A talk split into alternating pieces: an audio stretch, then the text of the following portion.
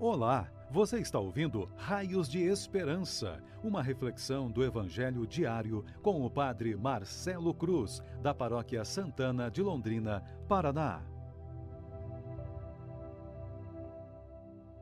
Caríssimos irmãos e irmãs, hoje, quarta-feira, vamos ouvir e refletir sobre o Evangelho de João, capítulo 12, versículos de 44 a 50. O Senhor esteja convosco, Ele está no meio de nós. Proclamação do Evangelho de Jesus Cristo, segundo João. Glória a vós, Senhor. Naquele tempo, Jesus exclamou em alta voz: Quem crê em mim, não é em mim que crê, mas naquele que me enviou. Quem me vê, vê aquele que me enviou. Eu vim ao mundo como luz para que todo aquele que crê em mim não permaneça nas trevas. Se alguém ouvir as minhas palavras e não as observar, eu não o julgo, porque eu não vim para julgar o mundo, mas para salvá-lo. Quem me rejeita e não aceita as minhas palavras já tem o seu juiz. A palavra que eu falei o julgará no último dia porque eu não falei por mim mesmo, mas o Pai que me enviou, ele é quem me ordenou o que eu devia dizer e falar, e eu sei que o seu mandamento é vida eterna. Portanto, o que eu digo, eu o digo conforme o Pai me falou. Palavra da salvação. Glória a vós, Senhor.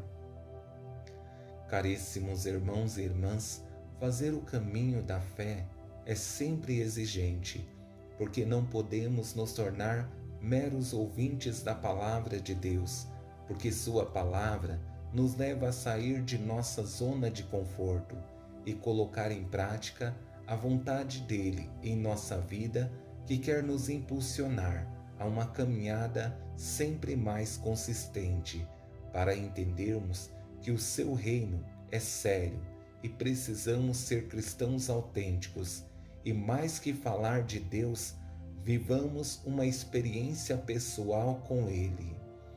Tendo consciência dessas exigências e como precisamos fazer um caminho com maior consistência, vou conduzir nossa reflexão apoiado em três verbos que nos ajudarão em nossa caminhada de fé e serão para nós raios de esperança. O primeiro verbo é crer, o segundo, ver e o terceiro, ouvir. Com esse primeiro verbo crer, o evangelista destaca uma das atitudes mais exigentes na vida humana, porque pressupõe um salto qualitativo na fé. É uma aposta que fazemos mas não é uma aposta vazia, mas carregada de uma certeza de que aquele que estamos depositando nossa confiança sempre estará disposto a agir em nossas vidas. Por isso, Jesus diz essas palavras com convicção: Quem crê em mim, não é em mim que crê, mas naquele que me enviou. Como seria bom se nossa fé fosse um salto de confiança nos braços de Deus. Muitas vezes acreditamos em pessoas, nos iludimos com as promessas, mas nos esquecemos daquele que sempre cumpre o que prometeu. A fé deve ser o motor que nos move para irmos ao encontro desse Deus que nos ama e quer nos conceder a salvação. Com esse segundo verbo ver, percebemos em uma pequena frase o sentido espiritual dessas palavras proferidas por Jesus, que tem por finalidade despertar em nós o olhar espiritual que não está preso aos apegos do mundo, mas sabe direcionar o olhar para aquilo que realmente dá sentido à vida. Quem me vê, vê aquele que me enviou.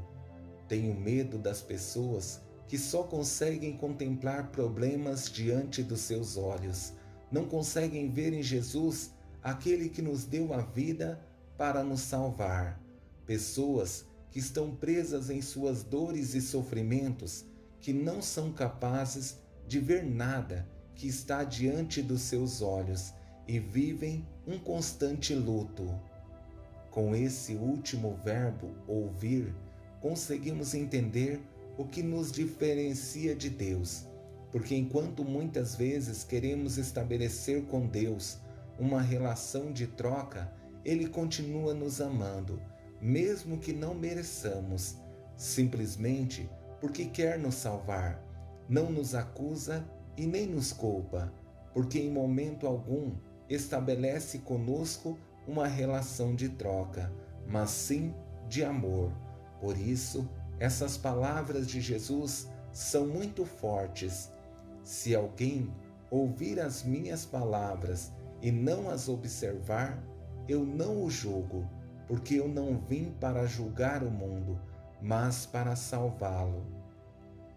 Desde o primeiro pecado cometido pelo ser humano contra Deus, que foi a desobediência ao que Deus havia orientado, ele sempre teve um desejo de devolver para a humanidade a condição de filhos amados, mas constantemente continuamos desobedecendo.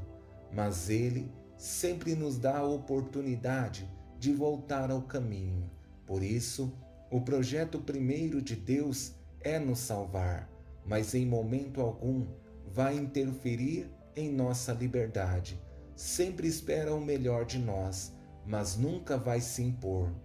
Que através desses três verbos que acabamos de refletir, tenhamos a coragem de enfrentar nossas limitações, corrigir nossos erros e nos tornar pessoas melhores para esse mundo. Sabemos que os desafios são grandes, mas se queremos fazer a diferença, nada nesse mundo será impedimento para que a graça de Deus continue agindo em nossas vidas e transformando os nossos corações. Louvado seja nosso Senhor Jesus Cristo, para sempre seja louvado. O Senhor esteja convosco, Ele está no meio de nós. Abençoe-vos, Deus Todo-Poderoso, Pai, Filho e Espírito Santo. Amém.